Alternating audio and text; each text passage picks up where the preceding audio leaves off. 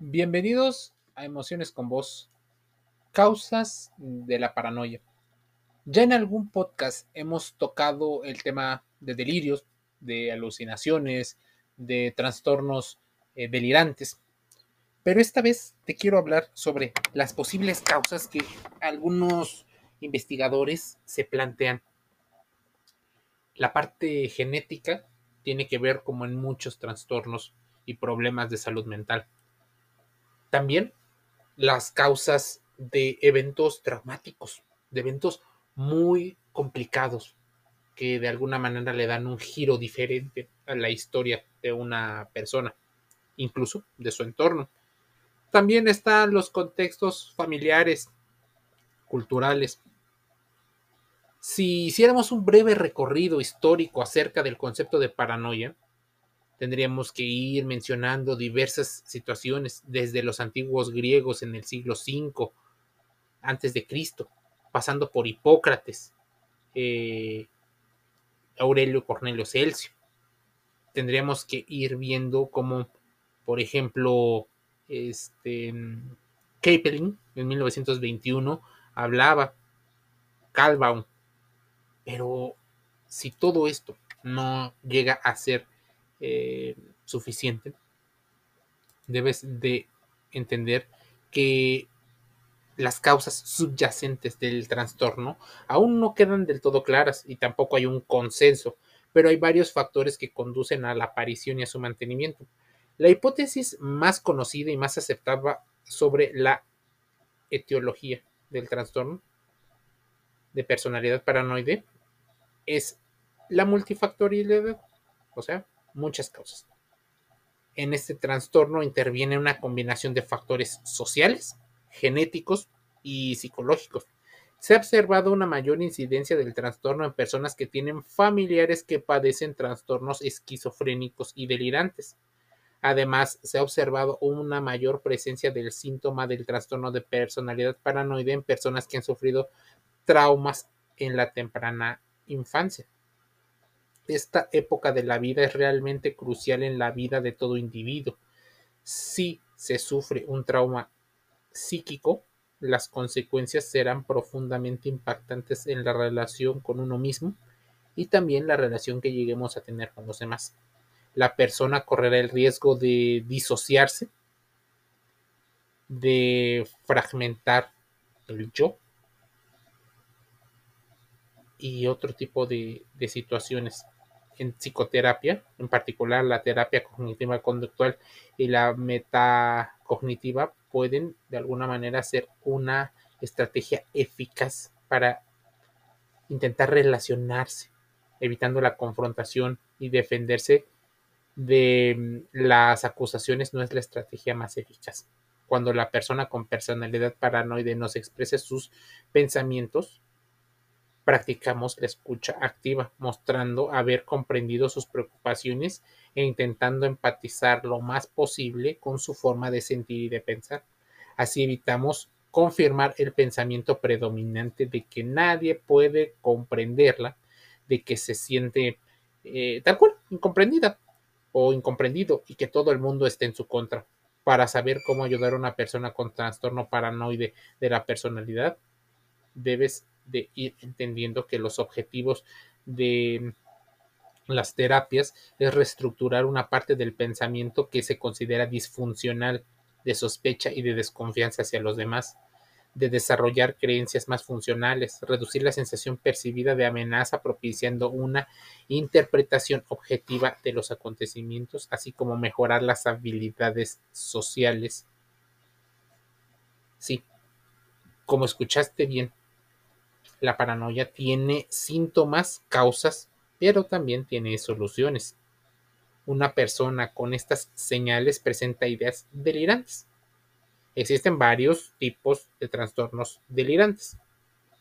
Ya te dije sobre la grandiosidad, sobre la percepción de que el entorno no es fiel o leal y conspira en contra de, tendencias a guardar rencor, considera a las personas como ofensivas, eh, negativas, reacciones desmesuradas, hay clases del entorno. ¿Cuál puede ser entonces la, la causa de estas percepciones no tan eh, pegadas a la realidad. Bueno, dicen algunos que el hecho de tener a un padre o madre eh, puede impactar muy fuerte. Los químicos cerebrales, los neurotransmisores, forman la base de los pensamientos y de los sentimientos ciertas sustancias se han estudiado, como la cocaína, la marihuana, el tabaco y las anfetaminas, alteran la química del cerebro, lo que puede desencadenar algunos pensamientos, sentimientos y conductas paranoides. Esto lleva a algunos investigadores a creer que la paranoia puede ser un trastorno bioquímico del cerebro. Las causas de este posible desorden pudieran ser eh, más frecuentes a ciertas edades.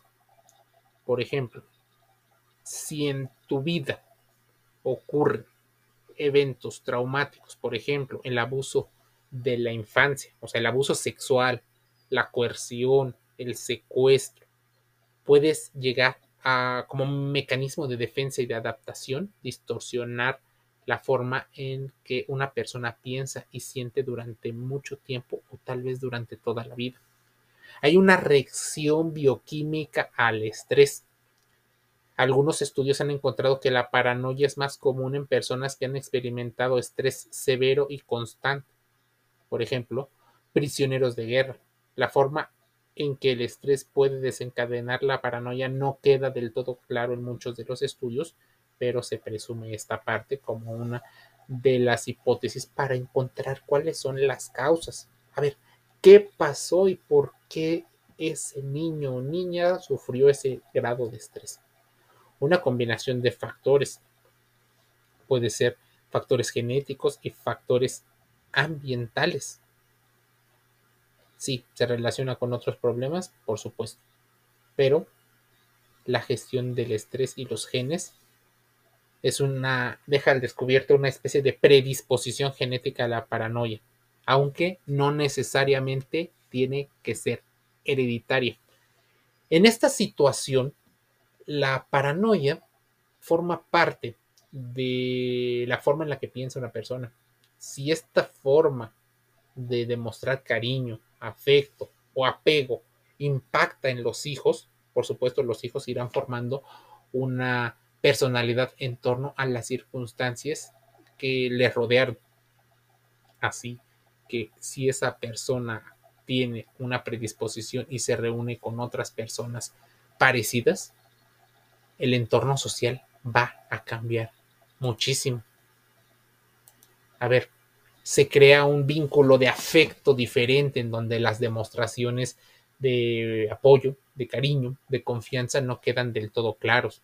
Los límites no quedan del todo claros. La comunicación como situación social no queda del todo claro. Entonces, ¿qué ocurre? Pues la persona va creando serios problemas para comunicarse con los demás, para relacionarse con los demás. ¿Qué otras causas pudieran dar algo de luz a las personas? El, el tema de dejarse guiar solo por los temas emocionales. O sea, responder todo de manera intuitiva, instintiva, y no es tener la escucha activa o un pensamiento mucho más estructurado. Incluso hasta el caos en el orden de lo que ocurre va creando una especie de distorsión de la forma en la que percibimos el orden, la justicia.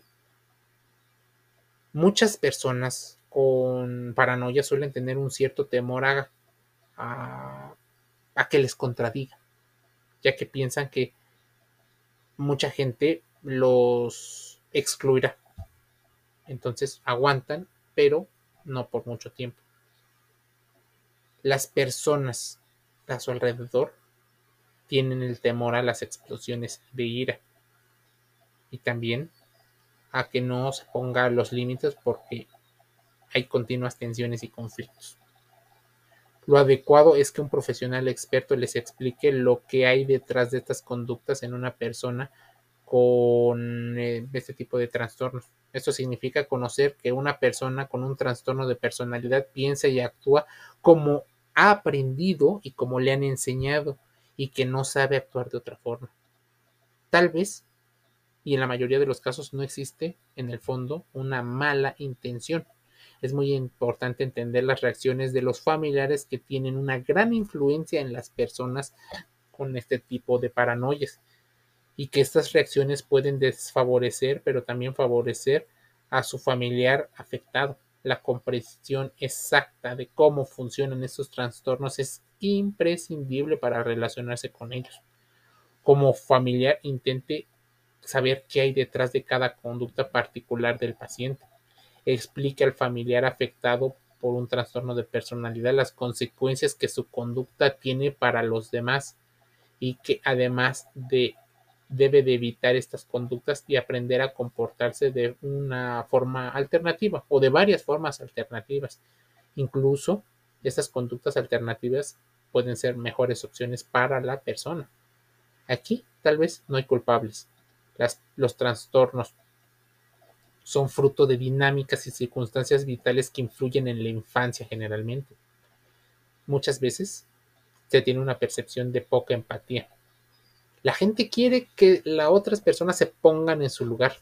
Muchas veces hay una simetría en cuanto a eso. Las personas quieren recibir la empatía de los demás, pero difícilmente tienen la competencia, la voluntad para ponerse ellos en la de las otras personas.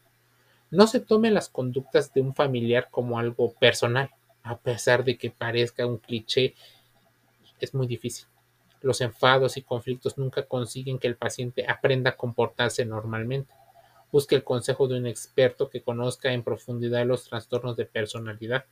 Estos trastornos de personalidad tienen tratamiento, pero debido a su naturaleza multifactorial y distinta, e incluso comorbilidades con otras enfermedades y patologías, también requieren un tratamiento distinto y especializado. Aléjese de esas soluciones fáciles que esos gurús te prometen en dos días, en tres días, o que en los libros aparece como la opción para que sigas vendiendo y sigan comprando productos. Nunca un trastorno de la personalidad, un trastorno emocional, tiene una única solución fácil.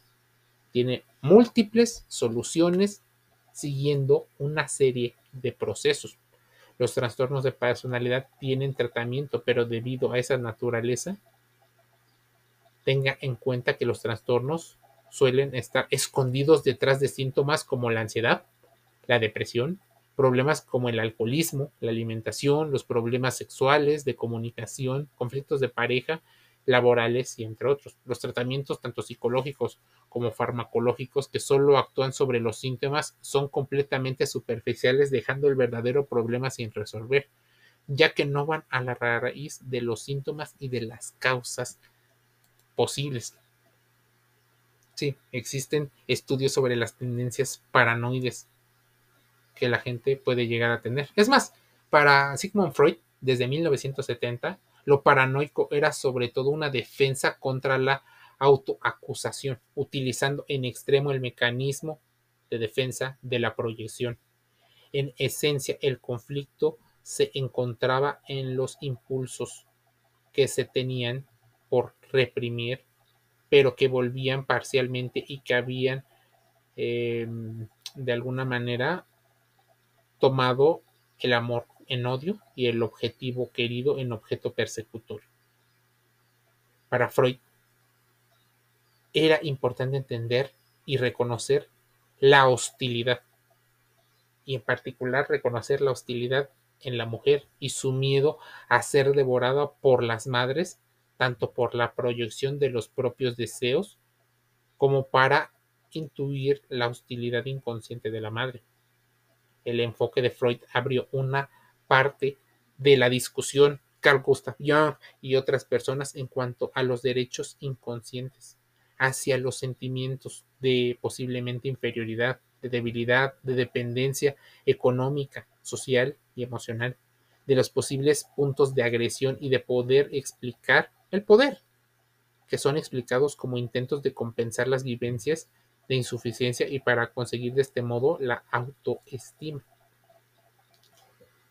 Es más, Carl Abraham, o Abraham y Melina Klein consideran la paranoia como una regresión a la fase oral sádica y anal sádica con la introyección parcial del objeto.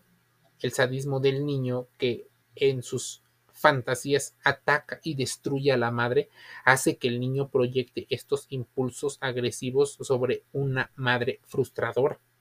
El pecho materno se convierte en perseguidor y al ser incorporado se convierte en perseguidor interno. Para defenderse de la destrucción interior, el yo expulsa y o proyecta fuera lo agresivo. Este proceso origina una enorme ansiedad que junto a sus eh, mecanismos de defensa forman parte de mecanismos de la paranoia o de uno de los tipos de paranoia. Por supuesto, se interconecta con la neurosis obsesiva, dicen estos especialistas, y proceden a la fase anal sádica. Sirve como defensa frente a la severidad de la fase oral sádica precedente. La ansiedad o la angustia de la fase paranoide se encuentra al servicio de la preservación del yo, mientras que la fase depresiva preserva los objetos internalizados buenos con los que el yo se identifica. Para llegar a la fase depresiva, los niños han de presentar un grado de tolerancia mínimo a la ambivalencia y poder identificar con los objetos buenos, primero parciales y luego totales. Para el paranoide, la angustia persecutoria es demasiado grande e impide la identificación completa, bloqueando las introyecciones completas del objeto bueno por las dudas, la suspicacia que convierten el objeto amado en el objeto malo y persecutor. Se encuentra fijándose entonces una relación con los objetos parciales sádicos, además de no poder tolerar la culpa y el remordimiento propios de la posición depresiva. Así, las tendencias paranoides pueden ser una ofensa contra la depresión, ya que ella produciría ansiedad y una ambivalencia intolerables.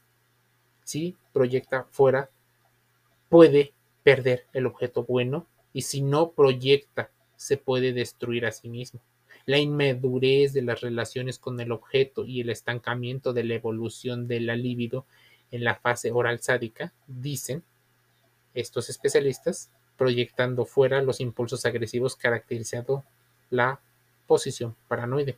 Actitud, eh, dicen, primitiva, autoritaria y superexigente, intensifica los sentimientos de odio, ansiedad y culpa, bloqueando la salida normal de los impulsos sánicos que tienden a ser reprimidos y ser una bomba de tiempo. Esta actitud de los padres hace que se reafirme la posición paranoide. El bebé necesita una matrix materna muy especial para desarrollar su potencial humano como normalmente. Pero esta situación de fases de diferenciación con, con los padres y estas relaciones simbióticas, simbólicas, dejan al paranoide muchas veces con la deprivación y la incompletud, la destructividad parental. Al ser madres, eh, buscan el visto bueno de sus madres, pero son a la vez niñas malas, la oveja negra de la familia, y esperan por su experiencia con sus padres ser rechazadas de manera inconsciente. Todo esto es proyectado por el niño. Ocurre en la fase simbiótica antes de que el niño se diferencie de la madre. Los sentimientos destructivos propios del niño, necesarios para forjarse una identidad con introyecciones parciales, no pueden ser vividos como experimentos que en realidad no destruyen a los padres, dice en su investigación Meissner en 1984. Todo esto que te comento tiene que ver un poco con las causas y con la dinámica que llegan a vivir muchas de las personas. ¿De dónde se originó? Y posiblemente una de las preguntas que te puedan hacer es ¿por qué a ti o por qué a una persona y no a una persona similar, como pudieran ser hijos, hermanos, primos, habiendo convivido con las mismas personas casi en las mismas circunstancias. Por supuesto, hay pequeñas situaciones que lo cambian todo. En tu historia familiar, tal vez haya unas situaciones que, una, hayan sido más graves de lo que se cuenta. Puede ser que en otros de los casos pueda haber la parte de, violencia por parte de los padres hacia, hacia los hijos. Eh, el tema de la planificación familiar, de los gastos familiares, de los problemas que lleguen a ocurrir, pueden ser desencadenantes de una determinada conducta hostil hacia los hijos. Los hijos empiezan a sentir toda esta parte de no ser queridos, de ser rechazados, de, de ser exigentes, de que incluso los padres, según sus personalidades, quieran que sus hijos de alguna manera sean una especie de, de chicos buenos. Pero los chicos buenos, que los niños sean una especie de extensión de los eh, padres, de varios padres. Entonces viene un conflicto donde no te puedes diferenciar, donde difícilmente tus padres reconocen los logros, donde incluso ni siquiera hay tratamientos de salud eh, física o emocional. Entonces, hay posibles de las, de las causas que pueden originar varias paranoias. Un, un locus interno, un diálogo interno, o sin diálogo hace que, pues, para muchas personas les sea complicado empezar un tratamiento. De inicio no identifican sus propios problemas. Hay una especie de carencia en la autocrítica. Pero después se vuelven altamente exigentes consigo mismos. Estas historias tristemente se repiten y muchas veces algunos autores eh, piensan que se va encadenando como consecuencia. Imagínate, un padre o madre paranoide, cómo impacta en la educación y en la salud de sus hijos. Y sus hijos interrelacionados, intentando resolver los conflictos, sus conflictos eh, de la infancia, intentando resolver parte de los conflictos de la de la de los padres se adapta con otras personas y ahí se empieza otra vez una mezcla. Pero hay heridas emocionales que se van pasando, pareciera como si fuera un legado generacional, que difícilmente eh, se llega a, cortar. Entonces, dicen algunos, padres, abuelos, hasta bisabuelos, tienen más o menos la misma historia, las mismas causas el abandono, la falta de hambre, eh, bueno, la falta de comida, el tema de los problemas económicos, eh, las personas con las que se tienen que relacionar, las exigencias de, género, todavía le ponen más agravientes y más causas a todos estos de por sí graves problemas. Emociones con voz no intenta de alguna manera sustituir a los especialistas en psicología. Lo que intenta es, explicar eh, algunos de los fenómenos que ocurren. Intenta que se visualicen algunos de los temas. Que logres reducir lo que inicialmente dice el Vox Populi y te acerques más a la ciencia. No somos psicólogos, pero sea eh, directa o indirectamente, siempre promoveremos y, e incentivaremos el que acudas con un profesional avalado, titulado por las leyes de tu país, las leyes médicas, las leyes educativas para que encuentres a, una, a un profesional, a una profesional que pueda entender perfectamente cuáles pueden ser las causas, te las pueda llegar a explicar y juntos planeen una estrategia para que la salud emocional, la inteligencia emocional de tu persona o de tu familiar se vean mejoradas. Emociones con. Podcast gratis que encuentras en YouTube, en Google Podcast, Spotify, Amazon Music Audible, iTunes, iHeartRadio y otros canales. Te envío un saludo y nos escuchamos el día de mañana.